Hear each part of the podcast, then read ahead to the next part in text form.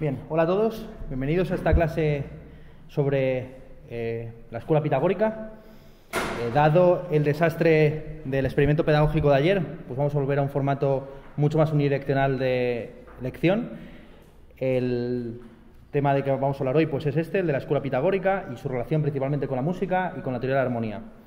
Eh, para abordar este problema hay que primero iniciar un trabajo filológico muy duro, muy serio, que ya fue realizado parcialmente por Walter Burkett en su libro de 1962, Weisheit und Wissenschaft, Studien zum Pitágoras, esto es Sapiencia y Ciencia, Estudios sobre Pitágoras, que es el libro eh, que sienta las bases del análisis crítico de los textos que nos han llegado acerca de Pitágoras. Bien, Pitágoras es seguramente uno de los filósofos más conocidos y controvertidos de la antigüedad, que vivió aproximadamente entre el 570 a.C. y el 490 sus primeros pasos fueron en la isla de Samos, eh, frente a la costa de la actual Turquía. Sin embargo, se cuenta que a la edad de 40 años eh, emigró a la ciudad de Crotona, en el sur de Italia, y pasó eh, allí la mayor parte de su vida en torno a un grupo de los llamados mejores, los aristos. esos mejores, hay muchas discusiones sociológicas de si se refería a los aristócratas, a los comerciantes o incluso a ciertas clases medias bajas que estaban intentando construir la democracia griega en, en Italia. Bien, eh, Pitágoras tiene esta biografía, que es la biografía real, y junto, con esta biografía real tan escueta, pues hay un montón de mitologemas acerca de él. Por ejemplo, Jámblico eh, le presenta como una suerte de alma enviada por los dioses para iluminar a la humanidad. Eh, y Porfirio hace un hincapié en los aspectos divinos de Pitágoras, estableciéndolo como un rival a Jesucristo en el mundo pagano. estos dos autores del siglo III, Jámblico y Porfirio, siglo III después de Cristo, que escriben 800 años después del nacimiento de eh, Pitágoras, se, basan principalmente en textos eh, eh, más antiguos, de los cuales no nos queda ninguna referencia, salvo las citas concretas de estos autores. En concreto, Jámblico cita a un tal Apolonio, que puede que sea Apolonio de Tiana, un contemporáneo de Cristo, que de hecho hizo milagros muy similares a los de Jesucristo en Oriente Medio.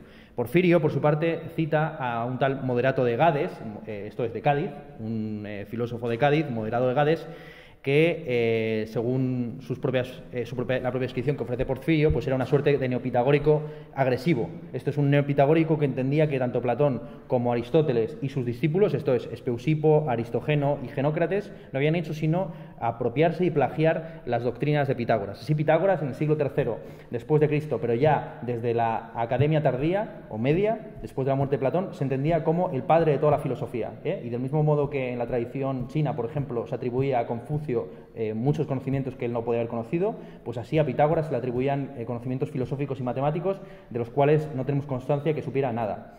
Em, empezando por el, propio teorema de Pitágoras eh, que lleva su nombre.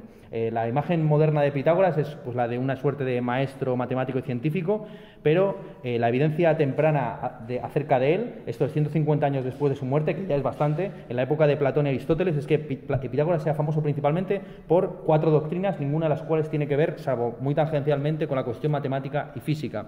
Por un lado, se pensaba que era famoso, vamos, se hablaba de él principalmente como un experto en el destino del alma, después de la muerte, uno de los primeros que postula que el alma es inmortal y que pasa por una serie de reencarnaciones en la Grecia arcaica, frente, por ejemplo, a la concepción materialista del alma como algo intrínsecamente unido al cuerpo que tenían los milesios, tales, etc.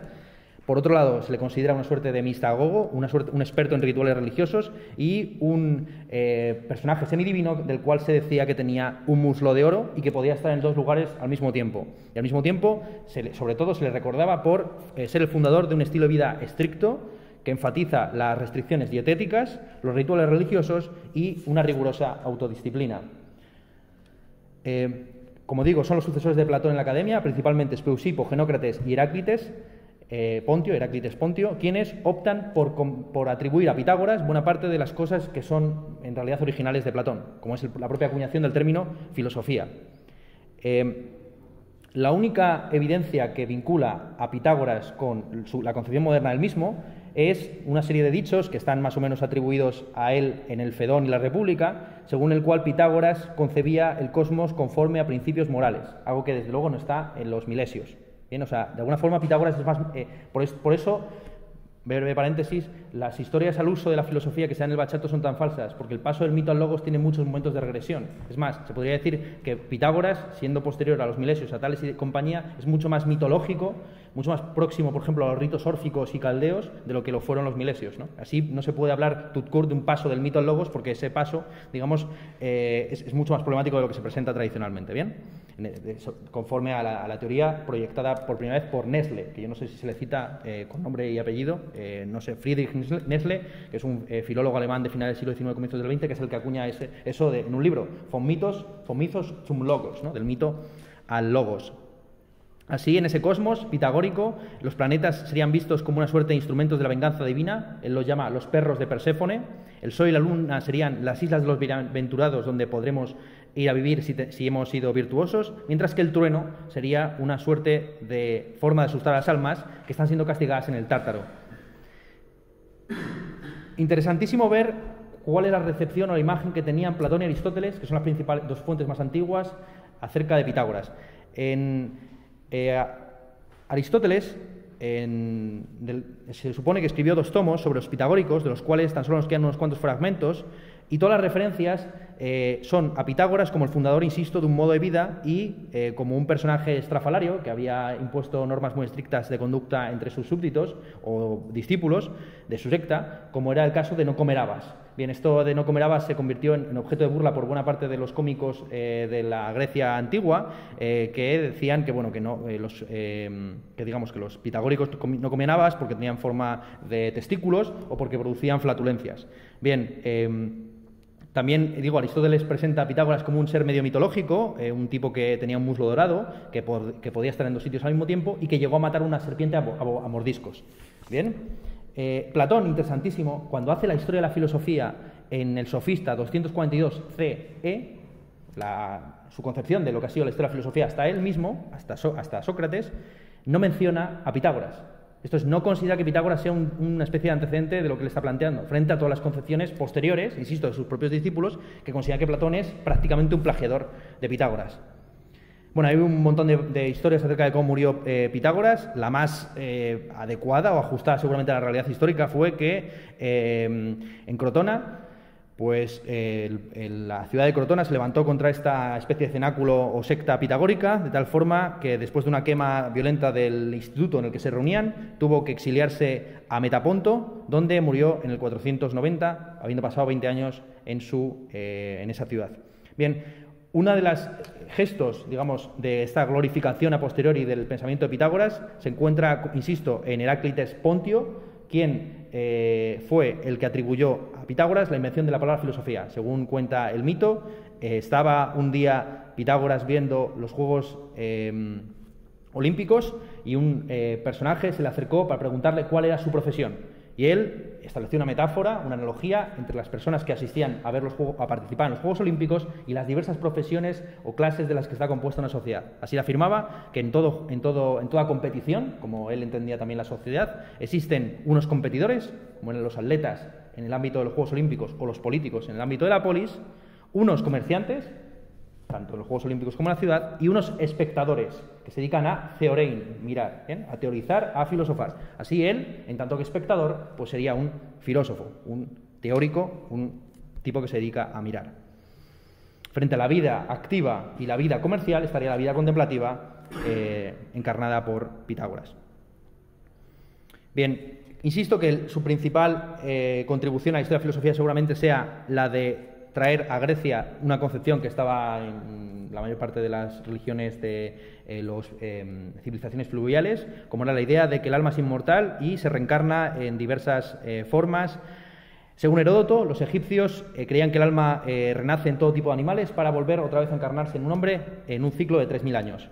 Eh, Heródoto llega a contar que eh, la forma en la que este credo entró en la Grecia arcaica fue a través de un tal Zalmoxis Tracio, quien ensañó a sus compañeros en medio de una tormenta que no tenían que temer la muerte porque, eh, porque volverían a reencarnarse.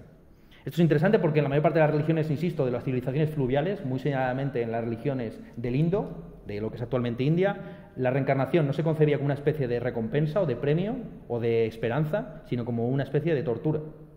De ahí que la mayor parte de las religiones eh, eh, surgidas de, insisto, del Indo, busquen la eh, digamos, escapar de ese circuito permanente de reencarnaciones.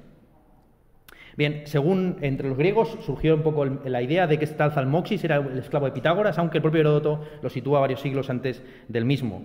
Em, un famoso fragmento de Genófanes, contemporáneo de Pitágoras, proporciona la información más específica que se conoce a día de hoy sobre esta concepción de eh, lo que le sucede al alma después de la muerte. Según el fragmento, eh, se cuenta que Pitágoras, viendo como un eh, dueño de un perro golpeaba a su mascota, le dijo, no sigas golpeándolo porque es el alma de un hombre que me es querido y que yo lo he reconocido cuando le he escuchado gemir.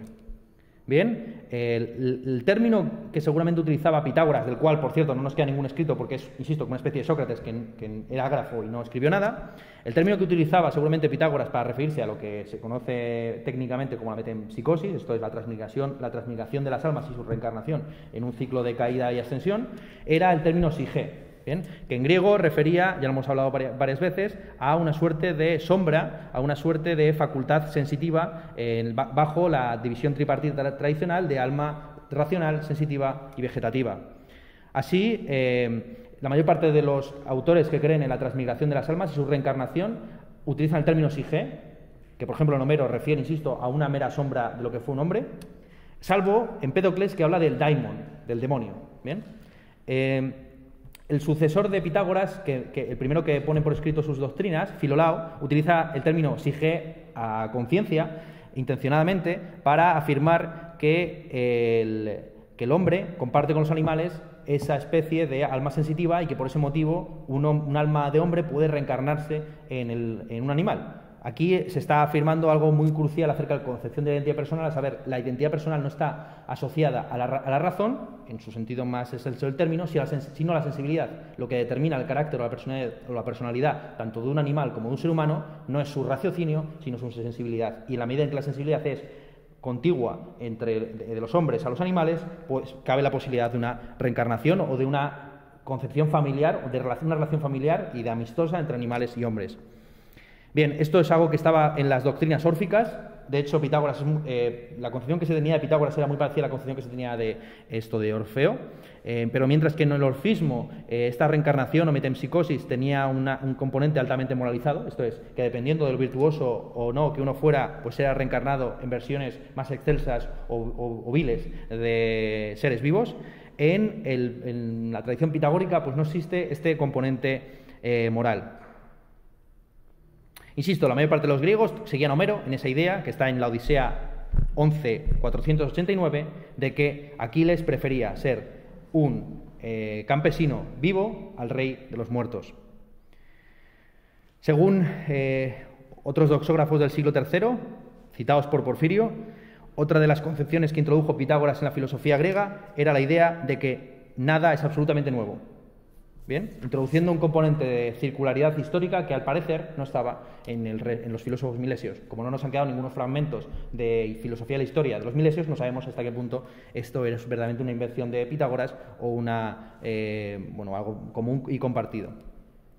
Bien, es interesante ver cómo no todos los filósofos coetáneos a Pitágoras, digamos, o, de próximos a él históricamente, eh, le tenían mitificado. Así, Heráclito afirma en el fragmento 81 eh, que Pitágoras es el jefe de los charlatanes y que su sabiduría es un arte fraudulento. Bien, esto es curioso porque se suele considerar que Heráclito era discípulo, un discípulo de Pitágoras. A saber, Heráclito era, según algunos, discípulo de Filolao, quien había concebido también que el alma está compuesta de fuego. Bien, seguramente la doctrina moral más conocida de Pitágoras es el vegetarianismo, que le vincula con todas las tradiciones estas que hemos señalado de eh, religiones místicas de, eh, fluviales, muy señaladamente pues el jainismo, budismo, hinduismo. Bien, eh, aquí hay mucha discusión. Por ejemplo, Eudoxo en el siglo IV dice que no solo se abstenía de la alimentación animal, sino que tampoco se acercaba a los carniceros y a los cazadores. Esto, según algunos, era una simplemente correlato moral de su doctrina de la reencarnación de las almas. Si, cuando te estás comiendo un cerdo, por ejemplo, te puedes estar comiendo a tu abuelo, pues eh, mejor no lo hagas. Eh, sin embargo, no todos los eh, registros de su actividad vegetariana pues son igual de concordantes. Por ejemplo, según Aristóteles, los pitagóricos abstenían simplemente de comer el útero y el corazón Eh, y Aristogeno, el discípulo de Aristóteles, afirma que Pitágoras solo se negaba de comer bueyes y carneros y que no obstante le gustaban mucho los niños y los cochinillos. Eh, es más, según un, eh, dicho atribuido por Aristóteles a, Pitágoras, a la pregunta ¿qué es lo más justo? Pitágoras respondía con el sacrificio. De hecho, eh, hubiera sido un corte demasiado taxativo, quiero decir, hubiera sido demasiado underground y contracultural por parte de Pitágoras, digamos, romper con toda la tradición eh, religiosa previa que se sostenía principalmente en el sacrificio de animales a los dioses. Em, es más, es curioso que siendo vegetariano, otra de sus grandes prohibiciones, de las más célebres, fuera precisamente comer, dejar de comer un, habas ¿no? o frijoles. Em, esto es algo que está en la mayor parte de los autores que hablan de Pitágoras y lo mencionan como una especie de excentricidad. Está en Aristóteles, está en el propio eh, Platón y se dice que Aristóteles en concreto especula con la posibilidad de que las habas estén vinculadas con el Hades. Bien, eh, pero de nuevo hay mil opiniones acerca de este tema y realmente no se puede sostener nada firme. Así Aristógeno niega de manera taxativa que Pitágoras prohibiera comer habas y dice que lo valoraba muchísimo por su carácter digerible y laxante. Bien, sea como fuere, junto con este tipo, junto con estas máximas o doctrinas eh, dietéticas, pues había también doctrinas un poco más raras, como por ejemplo lo de que había que ponerse primero el zapato derecho antes que el izquierdo, eh, que uno debería viajar por vías públicas y sobre todo el voto de silencio. Eh, según algunos, por ejemplo, Isócrates, el famoso orador, afirma que todo aquel que quisiera entrar en el círculo pitagórico debería mantener un voto de silencio durante cinco años.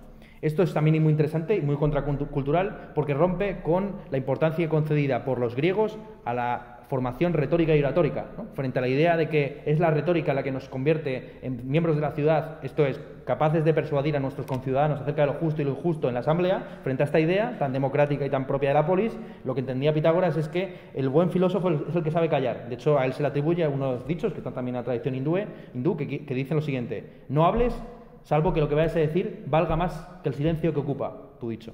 ¿Bien?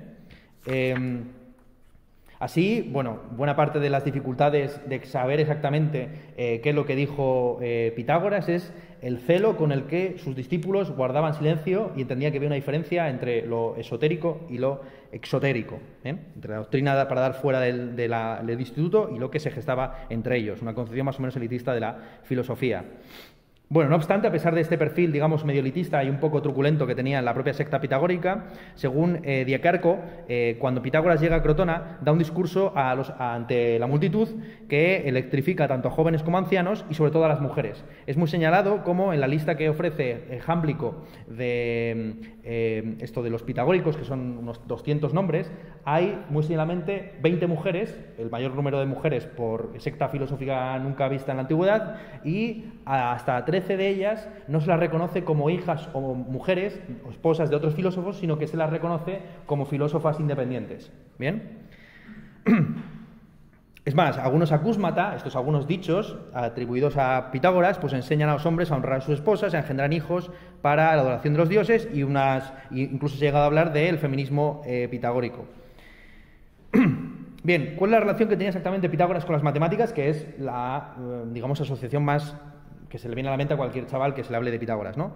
Bien, el alumno de Aristóteles, Eudemo, escribió una historia de la geometría, que es la principal vía para entrar eh, y conocer la historia de la matemática en el siglo VI, eh, V y IV eh, antes de Cristo. Vamos, todo lo que se hizo básicamente antes de los elementos de Euclides. lo más interesante de ese libro, del cual tan solo nos quedan ciertos fragmentos comentados por Proclo en su comentario al libro primero de los elementos de Euclides, es que no se menciona el teorema de Pitágoras, pero sí que se dice que Pitágoras ha transformado la filosofía eh, de la geometría en una educación liberal. Y sobre todo, eh, se le atribuye el haber eh, descubierto el estudio de magnitudes irracionales, la inconmensurabilidad de un triángulo isósceles del cateto con la hipotenusa, que si, los catetos miden 1, quiere decir que la hipotenusa, es un número irracional, esto es la raíz cuadrada de 2, Esto aparece también, como veremos más tarde, en eh, la cuestión de los armónicos y las octavas, en la, concepción de la música del propio Pitágoras. Se le atribuye junto con eso la construcción de los cinco sólidos regulares, como veremos, eh, uno de los pitagóricos fue eh, ejecutado por revelar la composición, no sé si era del icosaedro o del dodecaedro, que eran, digamos, era el dodecaedro, ¿no? los sólidos regulares. Sin embargo, lo más interesante de todo esto es que estas referencias que se hacen a Pitágoras en la historia de Eudoxo, sí, de Eudoxo, ¿no? De Eudemo, perdón, de Eudemo, no son propias de Eudemo, sino que son interpolaciones que hace Proclo al encontrarse sorprendido por la ausencia de referencias a Pitágoras. Esto es, Proclo en el siglo III no se puede creer que el mayor historiador de la eh, geometría y la matemática antigua no haya mencionado ni una sola vez a Pitágoras. Es más, el tema de Pitágoras, como es sabido por cualquier historiador de las matemáticas más o menos concienzudo, ya era conocido antes de Pitágoras y se demostró, digamos, por una vía racional y sistemática mucho después. Es más, el teorema de Pitágoras, como un teorema, digamos, de agrimensura, era utilizado por los griegos, por los griegos, por los egipcios, y lo único que se sabe exactamente de Pitágoras es que él concedía mucha importancia a esa verdad que en términos prácticos era manejada por cualquiera que supiera un poco de agrimensura. Así se cuenta, y esto lo, eh, cita Proclo precisamente, que, eh, que Proclo o sea, perdón, que, que Pitágoras principalmente se entusiasma ante este descubrimiento, ante esta idea, y decide sacrificar un buey o hacer una hecatombe, esto es sacrificar 100 bueyes en nombre de, ese teorema que ahora lleva su, nombre. Bien, como digo, la demostración del teorema de Pitágoras en realidad se encuentra, como he sabido, en los elementos de Euclides, en concreto, libro primero, eh, teorema 47, o libro sexto, mucho más general, teorema 31. Lo que sabemos de la historia de la geometría griega eh, hace muy probable que Pitágoras tuviera esas demostraciones tan elaboradas, ya que el primer eh, trabajo sobre los elementos de geometría, eh, sobre los cuales se funda, digamos, la posibilidad de una prueba rigurosa, no se atestigua hasta los trabajos de los elementos de Hipócrates de Quíos, ¿vale? que es posterior a Pitágoras. Como digo, la erudición moderna lo que ha demostrado es, por un lado, que el, teorema, en tanto que una técnica puramente aritmética, pues era conocido por los babilonios, por los egipcios, etcétera. Por lo que lo único que podemos atribuir a Pitágoras es, digamos, una especie de elevación de la matemática algo, más allá de lo puramente técnico.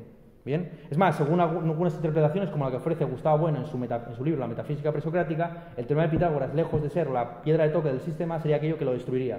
Porque la concepción que tenían los pitagóricos del mundo como una unidad que podía ser dividida racionalmente, conforme a los números racionales, quedaba en tela de juicio en el momento en que había una inconmensurabilidad entre el cateto y la hipotenusa de un triángulo isósceles. Así, el, digamos, la raíz cuadrada de 2, lejos de ser eh, por así, vamos, la base de la filosofía pitagórica sería su destrucción. Y de ahí que Platón llegara a decir, no sé si en la República o en las leyes, que aquel maestro que no enseñe a sus alumnos los números irracionales, debe, merece la pena de muerte, ¿no? porque para él era la base de la dialéctica, ¿bien? entender que, no, que, el mundo no se puede concebir racionalmente en el sentido este, ¿no? de los números racionales, que todo se parte, partiendo de una unidad puedes ir dividiendo en, siempre con números enteros, ¿bien? sin que te quede ese resto, resto ineludible de, pi o de eh, la raíz cuadrada de 2, etcétera, de los números irracionales.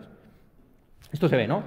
Bien, a Pitágoras se le atribuye otro eh, descubrimiento, que es el descubrimiento de las, eh, de las relaciones armónicas en música entre la octava, la quinta y la cuarta, que se corresponden a proporciones de 2 a 1, de 3 a 2 y de 4 a 3. Según la historia que se ha solido contar, eh, Pitágoras descubre estas proporciones al pasar por delante de una herrería y escuchar cómo había diversos sonidos dependiendo del martillo que se utilizara y según él, eh, según esta, historia, pues Pitágoras hubiera descubierto la relación entre octava, quinta y cuarta eh, al escuchar eh, diversos martillos de diversos pesos o de diversas masas, mejor dicho, ¿no? siendo utilizados en una herrería. Desafortunadamente, el, problema que tiene esta historia es que es falso, es decir, que no hay ninguna relación entre el sonido producido por un martillo y eh, su peso. No hay una relación de proporcionalidad como la que sugiere este mito.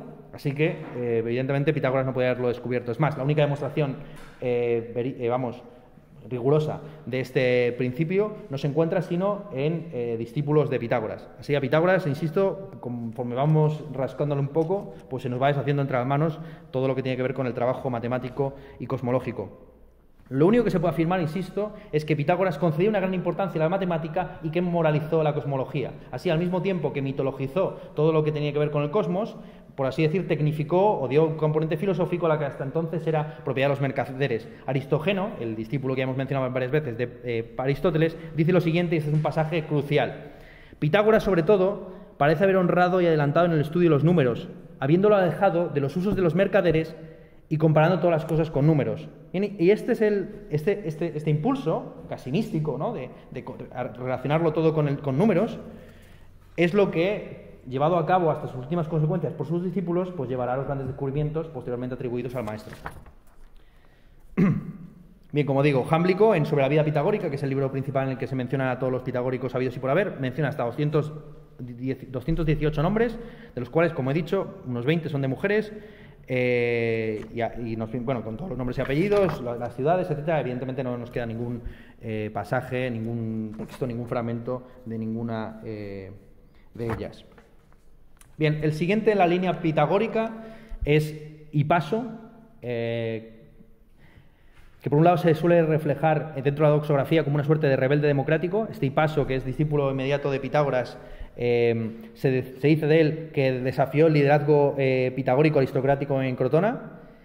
También se le atribuye eh, la matematización de buena parte de lo que en Pitágoras era simplemente mística y la teoría de que el alma está compuesta de fuego y por tanto la idea de que él en alguna forma fue el maestro de Heráclito.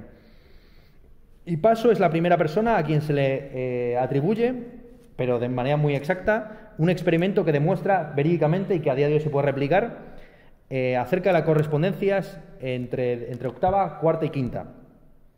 Bien, eh, lo que hizo Hipaso fue preparar cuatro discos de bronce de igual diámetro, cuyos espesores estaban en las proporciones dadas, esto es, octava 2 a 1, cuarta 3 a 2 y quinta 3 a 4 pero en 4-3. Entonces, eh, de tal forma que si se golpeaban los discos de igual diámetro, el sonido producido eh, por un disco medio era exactamente eh, como lo sería la octava parte de otro sonido producido por un disco de una unidad. ¿Bien? El aspecto más romántico, seguramente, de la biografía de Ipaso es su muerte. Se le atribuye una muerte por, ajusticiada por los propios pitagóricos por haber revelado cierta, cierta ah, parte de las doctrinas exotéricas. Bien, así, por ejemplo, Plutarco afirma que eh, Hipaso fue condenado a ser ahogado en el mar por revelar las magnitudes irracionales, esto es la inconmensurabilidad de la hipotenusa respecto del cateto en un triángulo isósceles. Según Papus, uno de los eh, tratadistas más importantes de mecánica de la antigüedad, eh, aparte de revelar los números irracionales, también reveló la composición o el carácter regular del dodecaedro. Bien, sea como fuere, y, paso, es importante porque a partir de él, digamos que los pitagóricos se dividen en dos escuelas. Por un lado están los acusmatici, que son aquellos que se basan en eh, las cuestiones morales eh, y, dietéticas. Estos aquellos, el propio nombre lo indica, que tan solo han escuchado los dichos, acúsmata, sonido, eh, dicho, rumor incluso y los matematici, que son aquellos que han profundizado en los dichos de Pitágoras y conocen las razones matemáticas por detrás de sus, eh, de sus doctrinas morales y políticas y de todo tipo. Un ejemplo de acusmatici sería, por ejemplo, Lysis, eh, o Lisias, quien eh, escapó del sur de Italia, perseguido eh, por, por, los antipitagóricos, y fue a parar a Tebas, donde se convirtió en el maestro de Epaminondas. Epaminondas, quizás no lo conozcáis ustedes, no lo conozcan ustedes, pero fue el general más importante de previo a Alejandro Magno, por decir rápidamente. Eh, después de la guerra del Peloponeso, el gran triunfador realmente de, este conflicto entre Atenas y Esparta fue Tebas, que se convirtió inmediatamente, 50 años después, en la principal potencia militar con ese con, vamos, con ese grupo de soldados compuesto por 150 parejas eh, de Herómenos y Irastai. Esto ya lo mencionamos en la clase previa y eh, en la clase sobre Platón, la importancia que tenía para Plutarco que en el, en el, ejército, en la falange, estuviera compuesta por amantes para que así acudieran cada uno a la defensa del otro. Pues bien, Lysis como eh, era, es un ejemplo de acusmatici, porque principalmente las doctrinas que enseñó a, Epimanondas, que Epaminondas y que Epaminondas aplicó a la formación del ejército eh, tebano, tienen que ver más bien con esto que hemos señalado, ¿no? con una estricta disciplina, con una eh, crítica o abandono de la importancia de la retórica en la, polis, con una, fija, una obsesión en las cuestiones dietéticas eh, y, una concepción fraternal de la relación con los animales y el resto de la naturaleza. Bien, frente a ese paradigma de lo que sería una Cusmatici, esto es un discípulo de Pitágoras que tan solo, digamos, tiene en la mente los dichos o los hechos de su maestro. Un ejemplo de matematici, esto es de un tipo que ha penetrado en las razones profundas en matemáticas y filosóficas de su doctrina sería Zopiro de Tarento.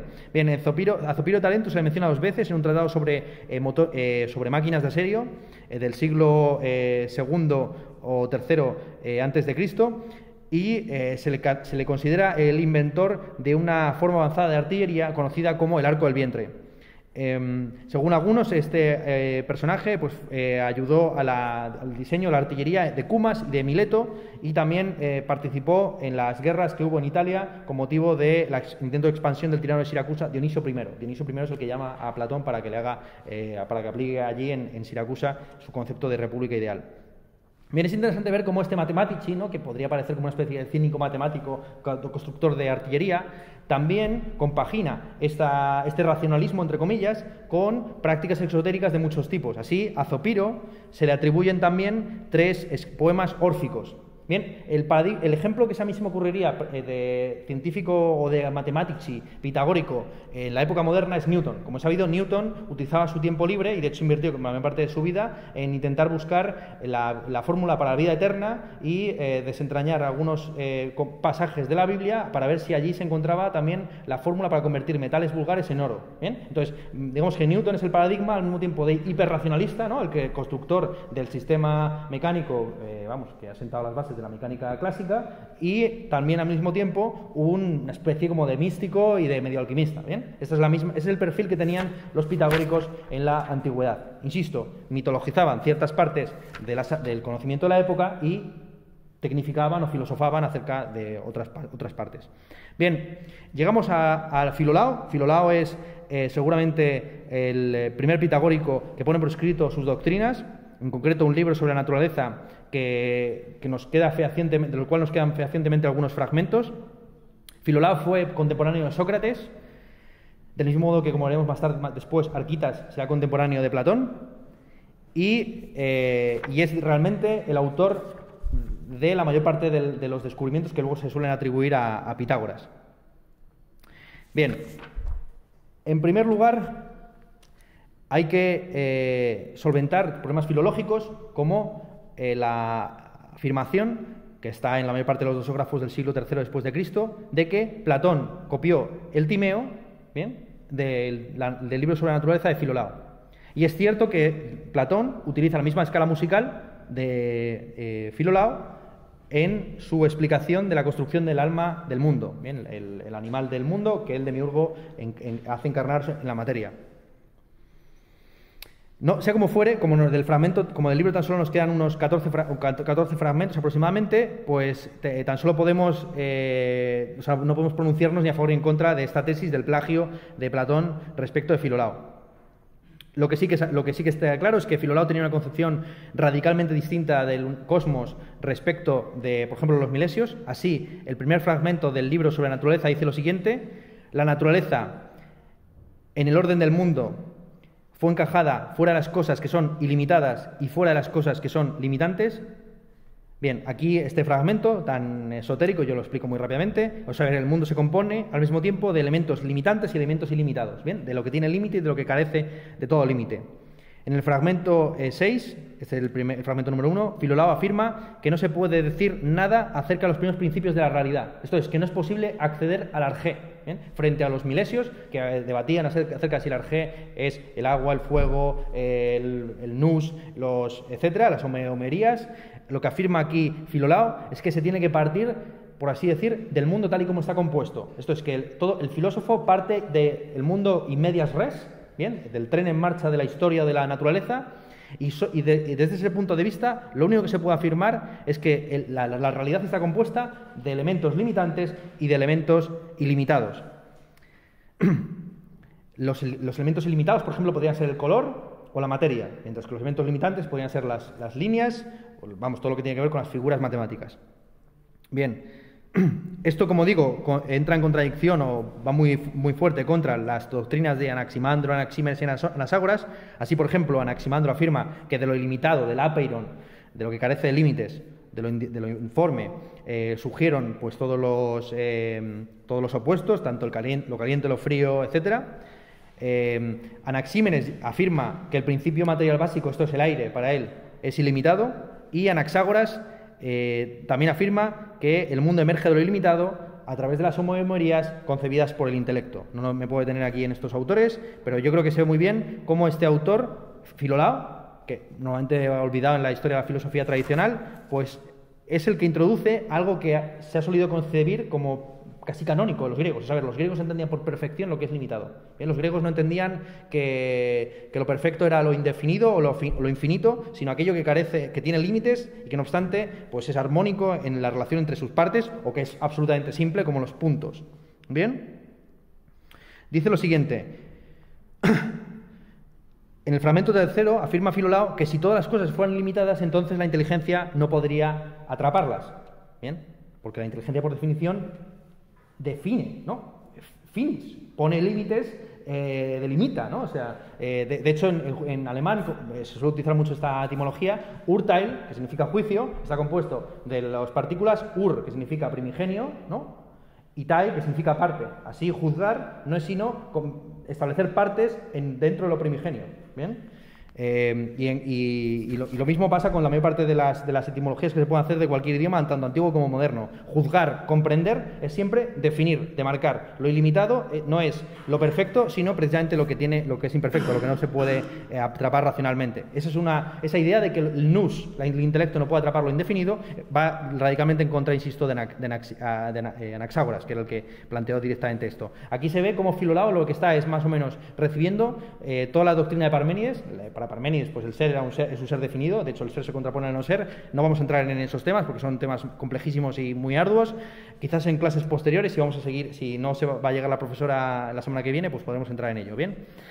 Bien, sea como fuere, como digo, Filolao es un autor importantísimo porque por un lado afirma que el mundo se compone de lo, de lo indefinido o ilimitado y lo definido o, finitante o limitante, pero, y que la relación entre estos, dos, eh, entre estos dos elementos estructurantes del mundo es armónica.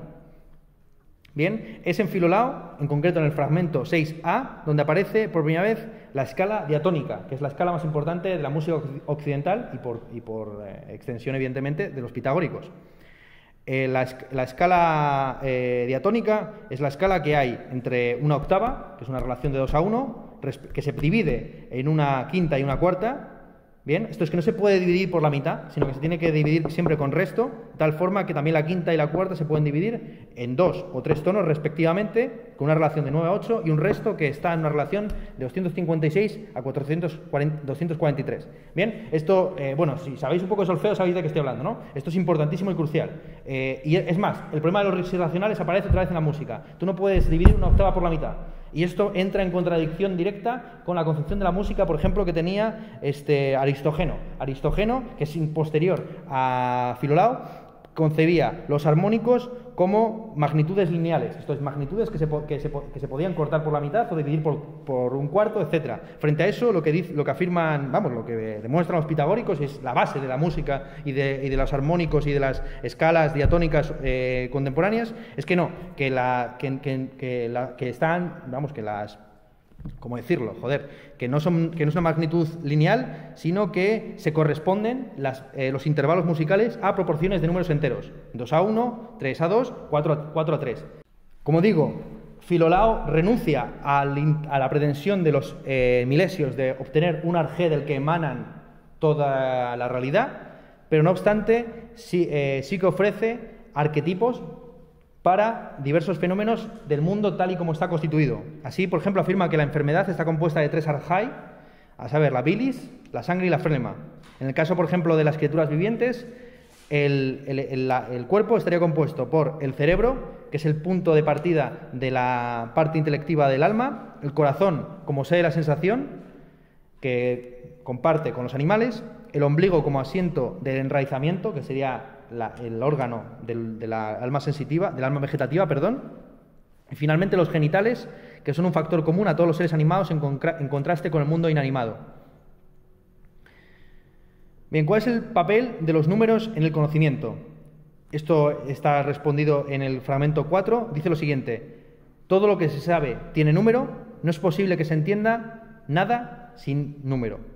En el fragmento 13 se, puntualiza un poco más esta afirmación tan rara, ¿no? de que todo lo que se puede concebir se concibe a través de número, afirmando que lo que diferencia a los animales de los seres humanos es que los seres humanos son capaces de relacionar numéricamente la realidad que perciben a través de los sentidos. Según Aristóteles, los pitagóricos tenían como característica distintiva que identificaban los números individuales con ciertos conceptos. Por ejemplo, el número 4 está asociado a la justicia, seguramente porque es el primer número cuadrado. y así se afirmaba que, tenían tal reverencia por la tetráctida, esto es, el hecho de que los primeros cuatro números suman 10, 1, 2, 3, 4, los, cuatro juntos suman 10, que Filolao se vio obligado a postular una contratierra en su cosmología para que hubiera 10 planetas orbitando en torno al fuego eh, primordial.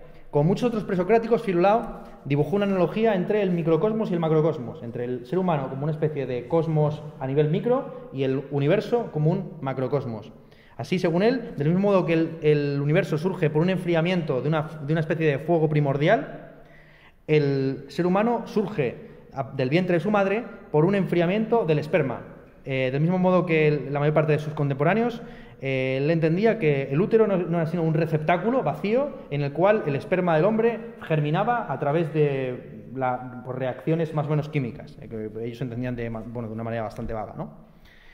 El vacío que se introduce, según Filolao, en el proceso de gestación es el que permite distinguir las partes del feto e, de, esa especie de magma caliente que sería en, un primer, en una primera instancia. Y del mismo modo, el cosmos, macrocosmos, el universo, fue, fue, concebido mediante un proceso de enfriamiento, insisto, de un fuego eh, primordial o inicial.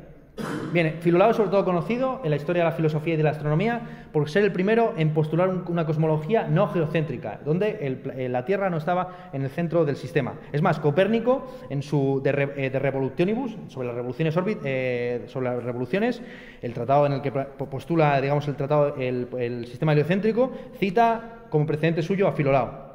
Bien, lo interesante aquí es que Filolao, a diferencia de Copérnico, no reemplaza el centro del universo por el Sol, sino por un fuego central, una especie de segundo, sol, en torno al cual girarían los 10 planetas. ¿bien? Tienen que ser 10 para que encajen con la tetráctida. Los eh, cuerpos celestes estarían de esta forma eh, eh, dispuestos en 10 círculos concéntricos en torno a este primer fuego central, tal forma que el Sol orbitaría una vez al año, orbitaría una vez al año, la Luna una vez al mes y, la, Tierra, que iría súper rápida, orbitaría una vez al día. Al mismo tiempo girando sobre su eje para que nunca nos diéramos de cara con el fuego primordial. Como decir, no sé si lo estáis viendo el mapa, ¿bien? La Tierra va girando sobre su propio eje al mismo tiempo que va girando en torno al fuego primordial, tal forma que por suerte, gracias a Dios, pues nunca la vemos. Está siempre, pues, donde, eh, qué sé yo, en África, se ve, a lo mejor estás en el otro lado del planeta, sí que lo ves. Bien, y, pegada, pegada a la, Tierra, es un poco ridículo, pero es cierto, pegada a la Tierra por detrás, siguiéndola como, pues como su sombra, está la contratierra, postulada para que, haya 10 eh, para que haya 10 planetas, al mismo tiempo se pueden explicar fenómenos como las mareas. Eh, para Filolao, la distancia que había entre la, Luna y la Tierra era excesiva como para, eh, como para que esta fuera la causante de las mareas. Así, a pesar, insisto, del carácter más o menos fantasioso o numerológico que tiene este sistema cosmológico, pues eh, era un sistema que más o menos funcionaba y explicaba por lo menos eh, movimientos muy básicos planetarios, aunque no, evidentemente, el gran problema de todos los sistemas, hasta Copérnico, que es el movimiento retrógrado. Esto es cómo es posible que los planetas parezcan detenerse y retroceder antes de continuar en su progreso a través del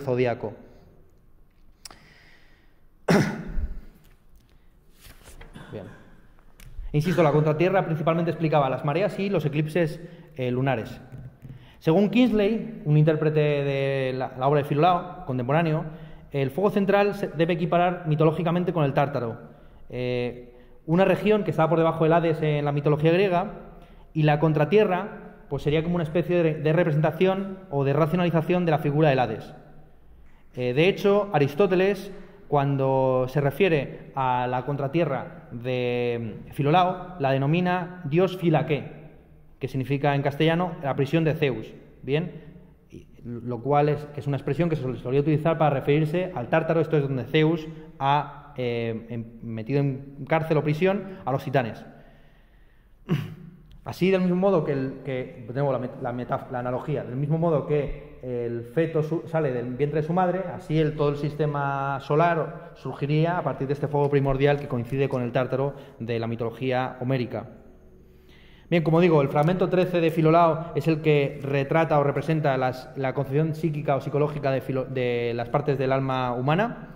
Según Filolao, la cabeza es el asiento del intelecto, el corazón del alma y la sensación eh, perdón, el corazón es la, sede del alma y de la sensación, el ombligo es la sede del enraciamiento y del primer crecimiento y los genitales son la siembra de la semilla y de la generación. El cerebro, esto es, esto filolado, ¿eh? el cerebro contiene el origen del hombre, el corazón, el origen de los animales, el ombligo, el origen de las plantas, los genitales, el origen de todos los seres vivos, porque todas las cosas florecen y crecen de semilla.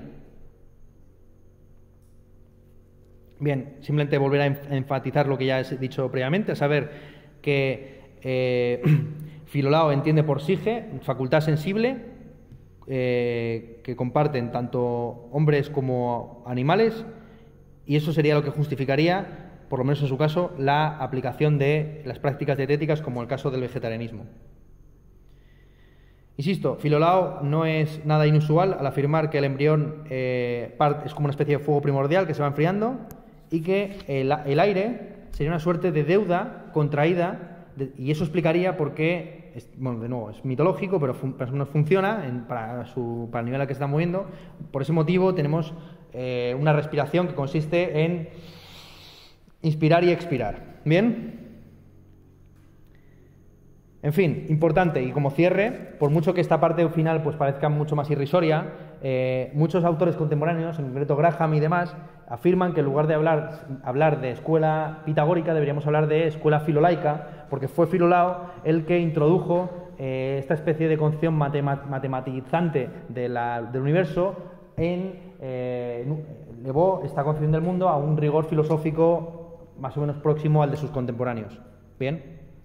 Bien, entre Filolao y el siguiente gran eh, pitagórico se encuentran un montón de figuras de las cuales no nos quedan apenas fragmentos y sobre las cuales Aristóteles se pronuncia hablando de los así llamados pitagóricos, entendiendo que, eh, dando por sentado que así es como comúnmente se le refiere a, a, este grupo, pero que no tiene nada que ver con la doctrina de Pitágoras, entendido como maestro moral y como más o menos personaje estrafalario a medio camino entre los dioses y los hombres. Según Aristóteles, en concreto la metafísica, pasaje 400, perdón, 400, 986 a 22 y 23, los, eh, estos así llamados pitagóricos se caracterizarían por tres o cuatro doctrinas. En primer lugar, que todo es número o todo está compuesto de número. Según eh, Aristóteles llega a reducir al absurdo esta doctrina, eh, bueno, mostrándoles cómo, aparte del, número y de la composición numérica también tiene que haber otros factores como el peso, eh, la densidad, etc. Bien, en segundo lugar, eh, los pitagóricos creen que el mundo está compuesto de 10 eh, pares de fuerzas perdón, 10, sí, 10 pares de fuerzas antagónicas, que son las siguientes: lo limitado y lo ilimitado, ilimitado, lo par y lo impar, la unidad y la pluralidad, la derecha y la izquierda, lo masculino y lo femenino, el movimiento y el reposo, lo recto y lo torcido, la luz y la oscuridad, lo bueno y lo malo, lo cuadrado y lo oblongo. Es interesante subrayar cómo estos diez ejes, bien, estos, estos diez ejes o, vamos, sí, diez, eh, antítesis, tienen un carácter casi ya puramente matemático frente eh, solamente tres o cuatro siguen manteniendo un componente moral, físico o biológico. Así, lo masculino o femenino se puede entender como una especie de antítesis biológico-cultural, el movimiento del reposo es evidentemente una antítesis físico-mecánica, lo bueno y lo malo es una antítesis moral, y la luz y la oscuridad es una antítesis físico-óptica. Pero todo lo demás, lo cuadrado y lo oblongo, lo recto y lo torcido, aunque eso se puede interpretar moralmente, pero en realidad se refiere a, propiedades geométricas, lo ilimitado y lo limitado, lo par y lo impar, la unidad y la pluralidad, la derecha y la izquierda, son todo propiedades geométricas o matemáticas en sentido amplio. ¿Bien? Así nos encontramos con que, bueno, eh, pues estos eh, filósofos, que hasta hace poco pues eran como una especie de heterodoxos o, raritos, pues están empezando a llevar a cabo la matematización de su concepción del mundo. Aristóteles, en concreto, contrapone esta concepción pitagórica, de los así llamados pitagóricos, con la concepción de Alcaón de, Crotona, quien afirma que la mayor parte de, las, eh, de la realidad surge en parejas, así el hombre está compuesto de varón y hembra, y alaba a los pitagóricos por, eh, por definir en términos puramente matemáticos los opuestos frente a la lista de lavandería que ofrece Alcmaeón de Crotona. Bien, esto es un poco la, este, en esto consiste la doctrina de los así llamados pitagóricos, pues que son algunos, eh, Eurito, eh, etcétera. Vamos, muchos autores que, y esta doctrina no se le atribuye a ninguno en concreto, sino que forma parte como una especie de sapiencia heredada de maestros a discípulos. Bien, el, tercer y último gran pitagórico es Arquitas, contemporáneo de Platón. Eh, de hecho, hay, muchos debates acerca de cuál era la relación exacta que había entre ambos. Eh, Arquitas eh, envió a un barco para rescatar a Platón de las garras del tirano de Siracusa, Dioniso II, en el, en el 361 antes de Cristo. Arquitas también fue el primero en resolver uno de los grandes problemas de la antigüedad, a saber eh, la duplicación del cubo. Es uno de los grandes problemas eh, matemáticos y geométricos de la antigüedad. También tiene la demostración matemática rigurosa de, las proporciones de la forma señalada, de la forma n más 1 eh, partido por n, que son de las más relevantes en la teoría de la música y que no se pueden dividir por una media proporcional. Según algunos, pues fue el más sofisticado de los teóricos armónicos, por esta razón, por el uso de y además por el uso de diversas escalas, no solamente la diatónica, el fragmento primero que nos ha quedado de Arquitas, verídico, es el texto más antiguo eh, que identifica un grupo de cuatro ciencias, lo que luego sea el quadrivium, a saber, la logística, la geometría, la astronomía y la música, que son tal cual el quadrivium medieval. Y también hay algunos indicios de que contribuyó al desarrollo de la óptica, sentó las bases para la mecánica, distinción que está por primera vez en Aristóteles, pero que no obstante se puede ya percibir en Arquitas y además generalizó el uso de la logística, ahora veremos qué es, al, campo de la moral y de la justicia, entendiendo que no hay vida buena ni ciudad justa si no hay un uso del de, eh, principio de proporcionalidad. ¿Bien? Ok. Es interesante ver cómo Aristóteles escribió una obra de la cual no nos queda nada, en tres volúmenes sobre la filosofía de Arquitas, lo cual quiere decir que le daba una gran importancia. Es más, Aristóteles no escribió ningún libro semejante sobre ninguno de sus contemporáneos y ni predecesores. ¿Bien? Con lo cual entendía de alguna forma que Arquitas era el centro del canon filosófico. De nuevo, eh, se suele hablar de hasta qué punto Platón plagió o no a Arquitas en el Timeo. Esto es un debate que no podemos, en el que no podemos entrar. Lo que desde luego sí que se puede afirmar es que Arquitas fue el paradigma del filósofo rey platónico. Él gobernó durante siete años eh, su ciudad, esto Tarento, en el sur de Italia, en concreto en la bota, al final de la bota de Italia, en lo que sería el hill, ¿no? ¿Cómo se, el, ¿cómo se dice en castellano, no? Hill, ¿eh? El tacón, esto es el tacón de la bota. Eh, fue eh, elegido durante siete años sucesivos estrategos, esto es el estratega, el general de los ejércitos de Tarento, a pesar de que había una ley que prohibía en eh, exprofeso la elección eh, por más de un año sucesivo de una misma persona en ese cargo, con lo cual se puede afirmar que Arquitas fue a Tarento lo que, Pericles fue a Atenas, como una especie de gran figura, una especie de eh, oligarca que regía una sociedad más o menos democratizada. Es más, durante un momento de su, eh, de su carrera política se le denominó autócrator, el autócrata eh, general de, la, eh, de talento que podía tomar decisiones militares sin necesidad de consultar a la Asamblea. Es más, de su probidad militar y política se suele afirmar que en el momento en que se retiró, Tarento perdió su carácter hegemónico en la Italia griega y entró en una decadencia prácticamente hasta el presente. Bien. Bien, Arquitas tiene una relación muy rara con Platón, insisto. Eh, por un lado, eh, bueno, Platón refiere, es, profeso a Arquitas en la única carta que, a día de hoy se considera verídica de él, de las 20 o 20 y tantas cartas que hay de Platón, solo se considera que la carta séptima es, la escribió él mismo.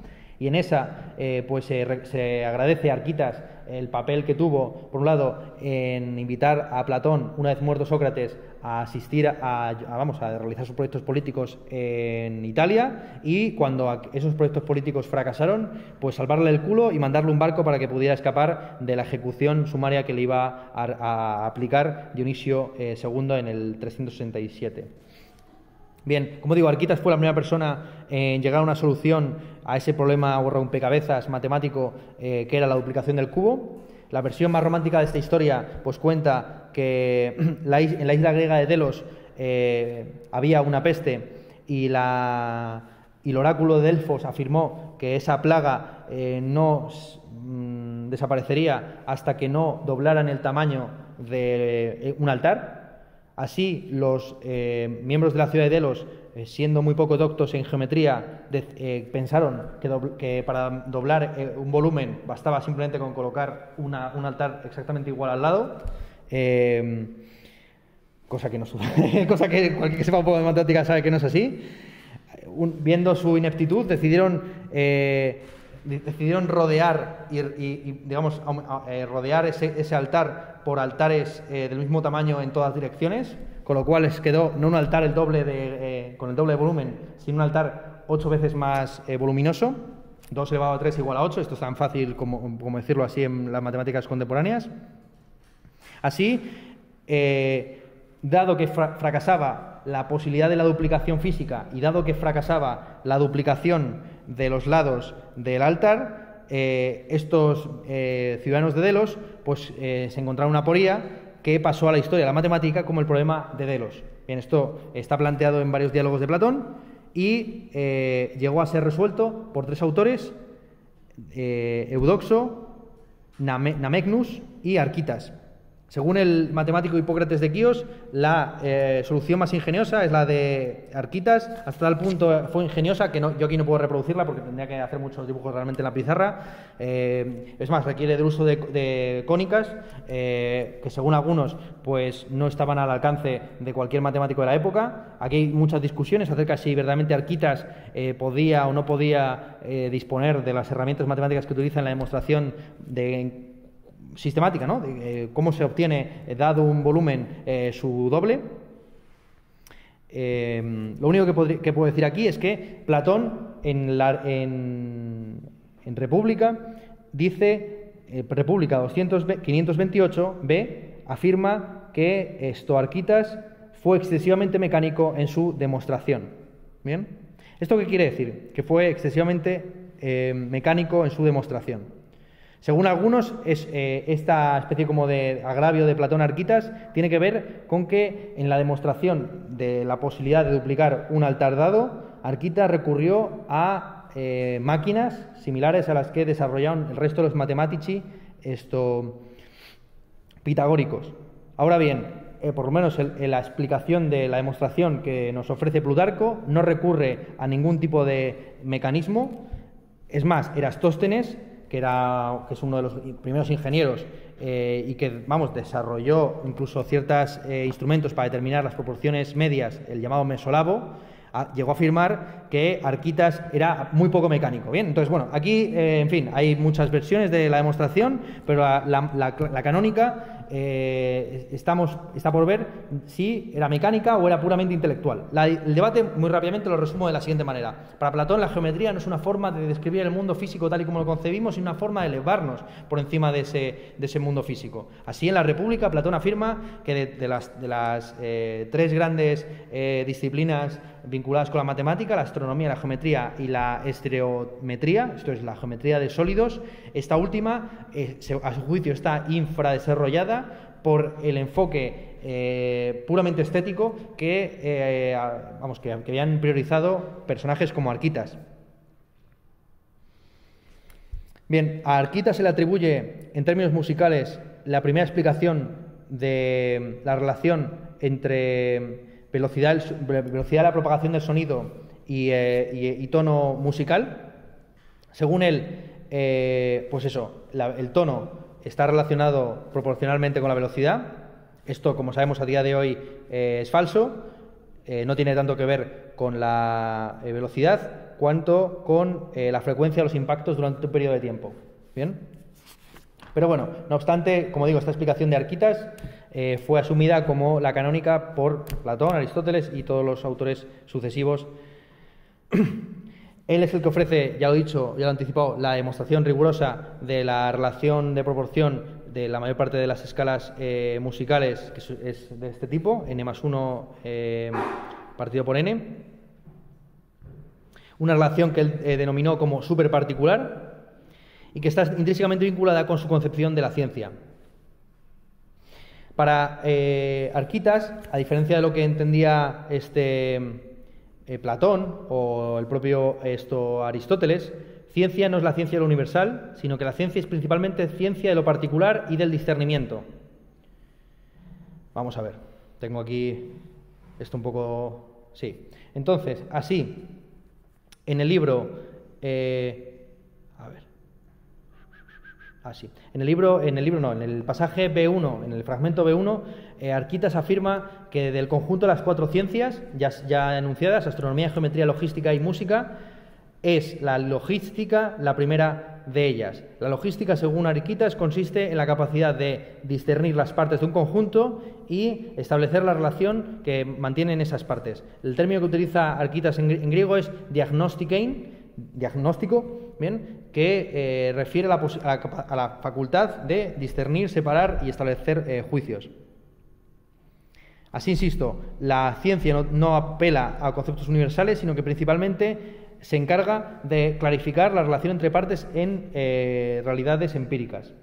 Así, este Arquitas pasa la historia de la música, y esto es lo que nos interesa principalmente en una clase de estética, por construir eh, varios tipos de escalas. Bueno, aquí sería muy proceloso pues, entrar en las relaciones de proporción que tienen cada una de las escalas. Simplemente subrayar que eh, Arquitas, a diferencia de lo que hace, en ningún momento Arquitas menciona como una escala real que fuera utilizada por los músicos griegos, eh, no menciona entre las escalas usadas por los músicos la escala mencionada, la escala eh, pitagórica, la, escala diatónica. De ahí que Platón, insisto, en la República se quejara de, cómo Arquitas había vulgarizado no solamente eh, la geometría de sólidos, sino también el, el, concepto de armonía, priorizando la armonía oída a la armonía intelectual. Como ya hemos he dicho en varias ocasiones o mencionado, para Platón la música tiene una función principalmente gimnástica y purificadora. Esto tiene el objetivo de, a través de la, también en coordinación con la gimnasia, eh, entrenar los cuerpos para eh, principalmente su función militar dentro de la ciudad. Así para Platón pues era una especie de vulgaridad que Alquita se dedicara a analizar las eh, escalas musicales realmente existentes y no las ideales o las perfectas desde un punto de vista teórico. Bueno, una cosa que no he mencionado, porque no está en la doxografía, es que es la cuestión de la música de las esferas. Bien, se suele atribuir a Pitágoras o a los pitagóricos esta idea de que las esferas en su... Las esferas, las diez esferas ¿no? que componen la cosmología, por ejemplo, de Filolao, en su fricción generaría, una música que sería inaudible y, eh, de facto, para los hombres, idéntica cualitativamente al silencio. Bien, lo que nosotros entendemos por músico, por, silencio, perdón, está en realidad compuesto de música. Esta idea de la música de las esferas, evidentemente, entronca, por ejemplo, con las concepciones ruidistas de la música que encontramos en el siglo XX. Muy eh, 2.33 eh, o 3.22, esto siempre 3.44, bueno, da igual, ¿no? El, famoso eh, pasaje, la famosa obra de John Cage, creo que es 2.33, ¿no? De, que consiste en pasarse 2 minutos y 73 segundos en silencio. Bien, pues para demostrar que tan importante es en la música el sonido como su ausencia. Bien, esto que se suele atribuir a Pitágoras, la idea de que también en el silencio hay música, o por, decirlo con esto Heráclito, eh, también en la cocina hay dioses, esto es, en lo más mundano, en lo más corriente, también anida lo divino. Eh, frente, digamos, a esta concepción, esta imagen de los pitagóricos como una especie de místicos del ruido de las esferas, en ninguno de los pasajes que yo por lo menos he consultado se encuentra esta doctrina. Esta es una doctrina principalmente que se reconstruye por parte de los no pitagóricos en el siglo III, Jámblico, Porfirio incluso y compañía. Bien, el pasaje del libro séptimo de la República en el que Platón establece eh, lo que a su juicio son las cinco eh, ciencias principales, muchos lo han entendido como una eh, como un intento de refutación o de crítica de Arquitas. Así cuando Platón incorpora a las cuatro ya mencionadas, música, astronomía, geometría, logística, la geometría de sólidos, la estereometría, lo que se está aquí señalando, lo que muchos interpretan, es que Platón está poniendo en el centro de su reflexión pues los sólidos frente a la, interpretación puramente armónica y musical de, las proporciones geométricas dada por los eh, pitagóricos. De nuevo, esto es una reconstrucción y no se puede realmente eh, decir nada. ¿Qué entendía exactamente Arquitas por logística? En el pasaje B4, eh, Arquitas afirma lo siguiente: la logística parece ser muy superior, de hecho, a las otras artes con respecto a la sabiduría. Bien, no hay ningún fragmento en el que se menciona, se mencione de nuevo esto de logística. Así que nos tenemos que apoyar pues, en otros autores como por ejemplo Platón. Platón eh, relaciona en, el Gorgias la logística con la aritmética.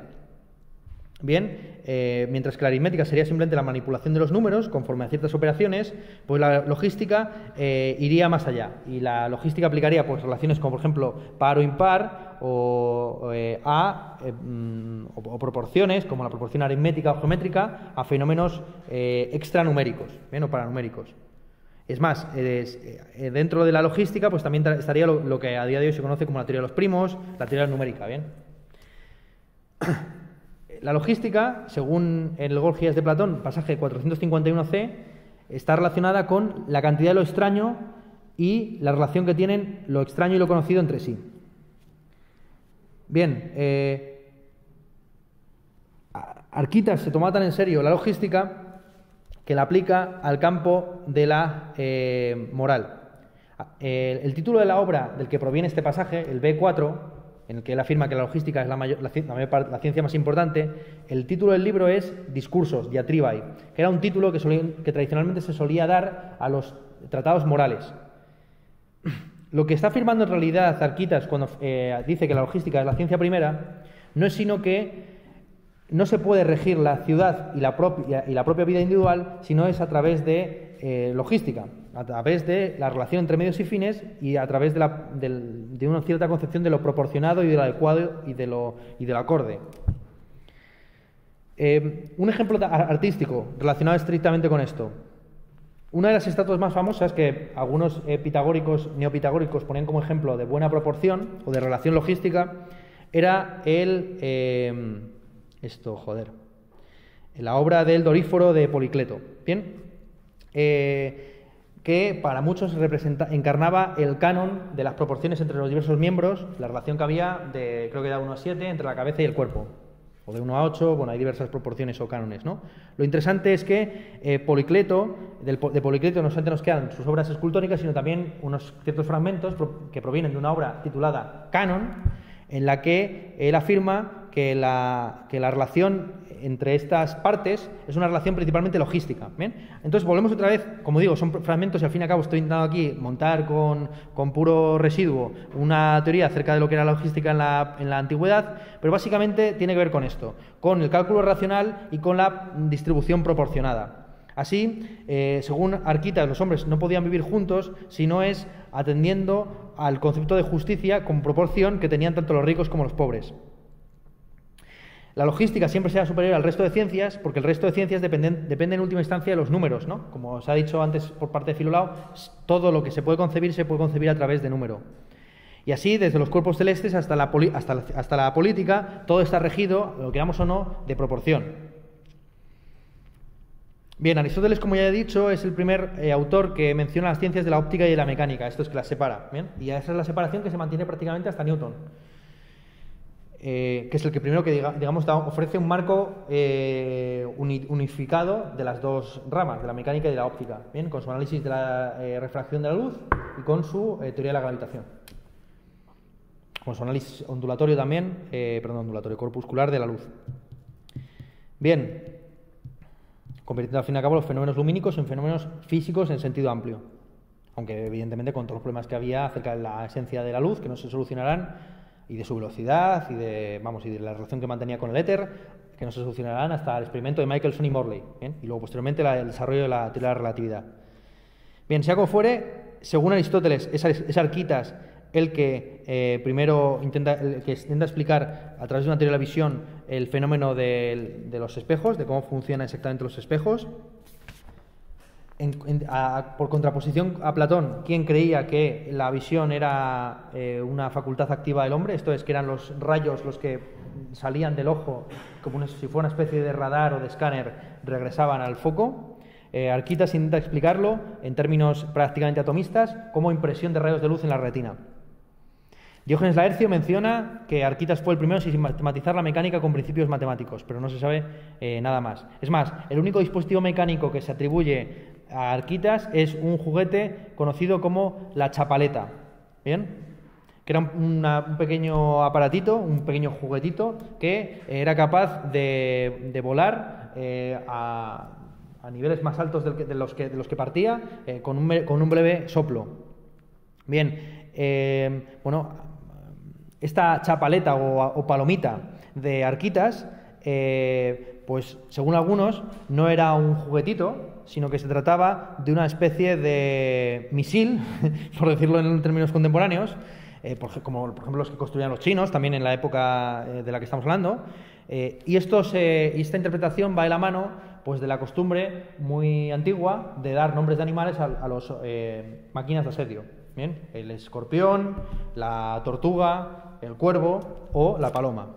Bien, esto evidentemente estaría muy vinculado pues con la tradición de los matematici de construir máquinas de asedio, que llegará hasta los comienzos de la ingeniería en la antigüedad que, todos desarrollados en esa parte, en, Siracusa, en la Grecia eh, itálica o la Italia griega. Bueno, Aristóteles elogia a Arquitas, y ya voy cerrando, eh, por haber ofrecido eh, definiciones que tienen en cuenta tanto la materia como la forma. Esto, bueno, esto, esto en realidad es una reconstrucción a posteriori de ciertos conceptos de lo ilimitado y lo limitado que ya se encontraban en Filolao. Sea como fuere, eh, junto con, esto, con, esta, con esta visión del mundo sublunar, también nos encontramos en, en Arquitas la primer, el primer argumento acerca de la infinitud del eh, mundo o del cosmos. Como ya hemos dicho, la mayor parte de los griegos entendían que lo ilimitado no es perfecto y que el mundo, en la medida en que está, es cosmos, esto es que está ordenado conforme a proporciones, relaciones, etcétera, matemáticas, no puede ser infinito, sino que tiene, que tener algún límite. La objeción que plantea Arquitas, que se parece mucho a las antinomias que plantea Kant en su crítica de razón pura, es, bien, supongamos que estamos en el límite del universo, ¿qué pasa si tal cual, ¿eh? ¿Qué pasa si extendemos la mano más allá de ese límite?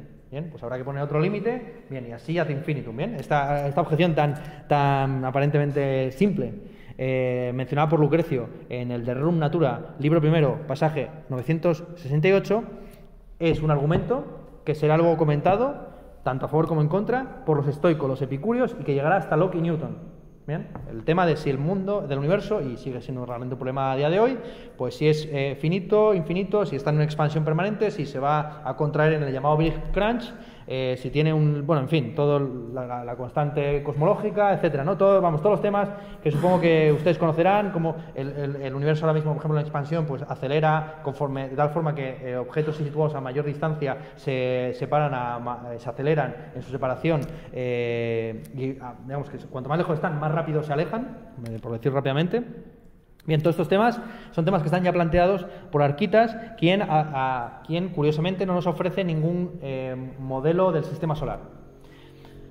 Con lo cual no sabemos si era por una cuestión de desmitologización de todo sistema eh, cosmológico o porque precisamente su concepción del cosmos como un cosmos sin límite pues le impedía eh, crear figuritas como las de Filolao de diversas esferas una dentro de la otra. Bien.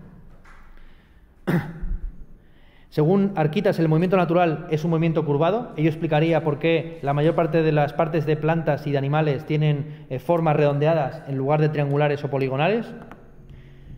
Eh, según algunos estudiosos, fue la influencia de Arquitas lo que llevó a Platón y luego a Eudemo a enfatizar el movimiento circular uniforme en la explicación de los cielos.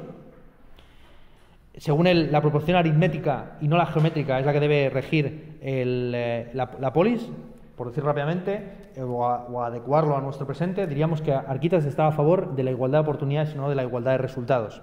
Así se puede decir que era un demócrata moderado, no era un demócrata radical, no era un hombre que creía en la igualdad eh, casi comunista ¿no? de los bienes.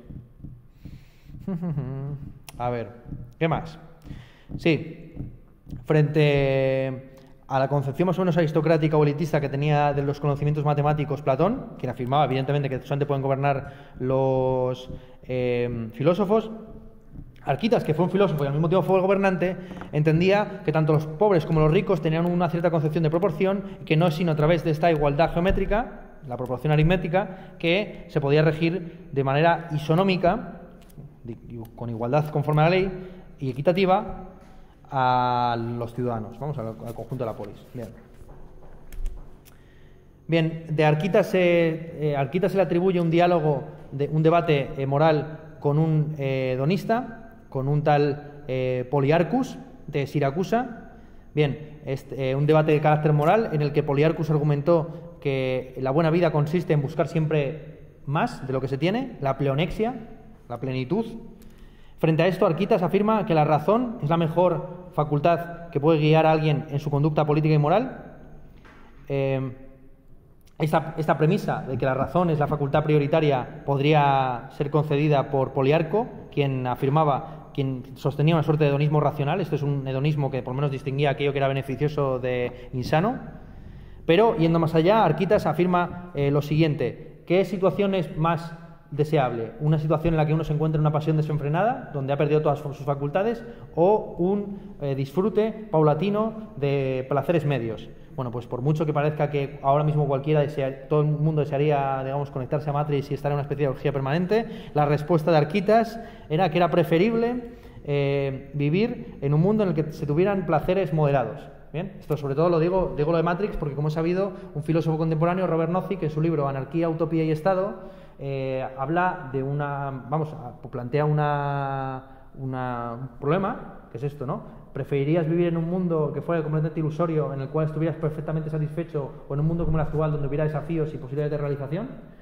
Bien, entonces eh, esa tesis es la tesis tal cual que tomaban los hermanos Wanchowski y que aplicaban en su película Matrix, pero tal cual, o sea, es que, bueno, como he sabido muchos temas de la filosofía, sobre todo la filosofía analítica, más friki, eh, que toma experimentos mentales como viajes en el tiempo, eh, hermanos gemelos, eh, separaciones de cerebros, etcétera, todo este tipo de cosas, luego han entrado, ha penetrado bastante en la ciencia ficción, ¿no? Bien, entonces, el, bueno, Arquitas, como digo, era un hombre que anteponía la razón a la pasión, hasta tal punto que se decía de él que prefería poner por escrito los improperios que le venían a la mente en lugar de enunciarlos. Entonces, en lugar de, por ejemplo, golpear o castigar a sus esclavos en el momento de mayor pasión, lo que hacía era escribir en la pizarra los, insultos o, los, o, las afrentas que les iba a realizar. ¿Bien? Eh, digamos que racionalizando, por lo menos eh, lingüísticamente, eh, su pasión. Bien, después de Arquitas hay una serie de pitagóricos del siglo IV, la mayor parte de los cuales estamos unos vinculados con Aristóteles, en concreto, por ejemplo, Aristógeno, que ya hemos mencionado varias veces, y que es el principal biógrafo de eh, Filolao y de Arquitas, eh, nació en, Tarento y por lo tanto eh, su padre tuvo relaciones políticas importantes con Arquitas y es el que nos ha ofrecido la biografía más, más firme sobre, estos, sobre este autor. De Aristógeno quizás habría que subrayar eh, la, como obra principal los preceptos pitagóricos. Insisto, Aristógeno es a Aristóteles lo que Aristóteles fue a Platón, esto es Aristógeno esperaba convertirse en el, en el, en el heredero del Liceo una vez muerto Aristóteles eh, pero Aristóteles prefirió poner a un tonto en lugar de a un discípulo inteligente al mando de una institución. Esto es una cosa muy sabia por parte de Aristóteles, porque, eh, porque es mejor que siempre lo gestionen las cosas administrativas los idiotas a los inteligentes y astutos y tal, y voraces y ambiciosos. Así, por ejemplo, Platón, como he sabido, prefirió que gobernase la academia Espeusipo, que era, según él, tan tonto como una mula, frente, frente a Aristóteles, que según él era un caballo indomable. Eh, entonces él afirmaba que uno necesitaba una fusta para darle vida, ¿no? Espeusipo y otro necesitaba el, eh, esto, ¿no? estribos para mantenerle a raya, ¿no? Aristóteles.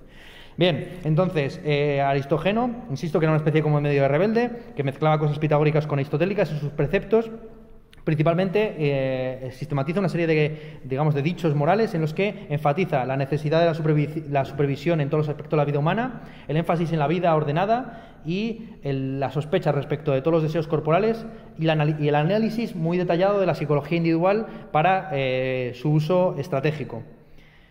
También se habla de una se, se, impone una serie de restricciones en cuestiones sexuales para evitar la eh, proliferación de niños y eh, se analiza la importancia que tiene la suerte en la vida humana. Bien, cierro con el último de los pitagóricos. Hay una cosa muy curiosa que es que los pitagóricos se extinguen más o menos en el siglo IV, sí, a finales del siglo IV antes de Cristo. Los eh, pitagóricos de repente, pues desaparecen y tan solo vuelven a aparecer ya en la época de Cicerón, en el siglo I, y ya en el siglo III es cuando, digamos, tienen su mayor auge todas las escuelas neopitagóricas que fusionan todos estos elementos, ¿bien? Entre los cuales se encuentra Porfirio, Plotino, todos estos autores, ¿bien? El último de los eh, pitagóricos que explicaría por qué los pitagóricos se extinguieron es Diodoro. Diodoro. Bien, Diodoro, eh, del cual eh, pues hay mucho debate acerca de su ciudad de origen, pues algunos le sitúan su ciudad de origen en Panfilia, es una suerte casi de precínico quien llevó hasta, tal extremo eh, esto, las doctrinas acusmatici, ¿no? las doctrinas oídas de eh, esto de Pitágoras, que iba eh, prácticamente desnudo, con el pelo que le llegaba por debajo de los hombros y, eh, y, que, comía tan solo de, lo que le iban eh, regalando, etcétera. Bien, así es interesante ver cómo el pitagorismo, una vez privado de su componente matemático, se convertía en una suerte de precinismo. Es más, el comportamiento que tenía Diodoro respecto de sus contemporáneos era muy similar al que tenía, insisto, Diógenes el cínico. Eh, es en este contexto en el que la mayor, parte de los eh, cómicos de la Grecia antigua, en concreto de Atenas. Esto se burlan de los pitagóricos y así, por ejemplo, en las mujeres pitagorizantes de Alexis se habla de que los pitagóricos no es que eh, sean veganos o vegetarianos por una cuestión de principios, sino que tan solo comen higos secos, es queso y aceitunas porque son pobres. Es más, en ocasiones se les ha visto comer carne por de, espaldas al público, eh, tirando de la basura, o en fin, ¿no? y peleándose como perros por los despojos. Eh, bien, se llega a convertir incluso en un dicho eh, o en un verbo despectivo el verbo pitagorizar. Entonces, eh, para, digamos, insultar a alguien, pues se le decía que pitagorizaba excesivamente. Pitagorizar, e, insisto, consistía en llevar unos atuendos así como más o menos contraculturales respecto de lo que era canónico en la sociedad ateniense de la época.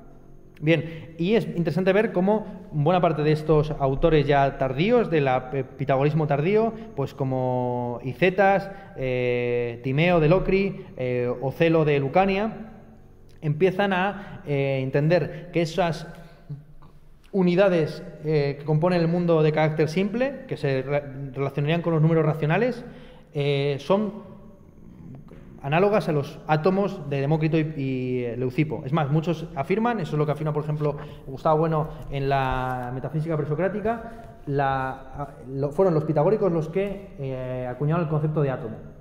Bien, como última eh, ratio, como última eh, división, último, sí, como último número racional, más allá del cual pues ya uno se encontraba con, bueno, con, como la raíz cuadrada de 2.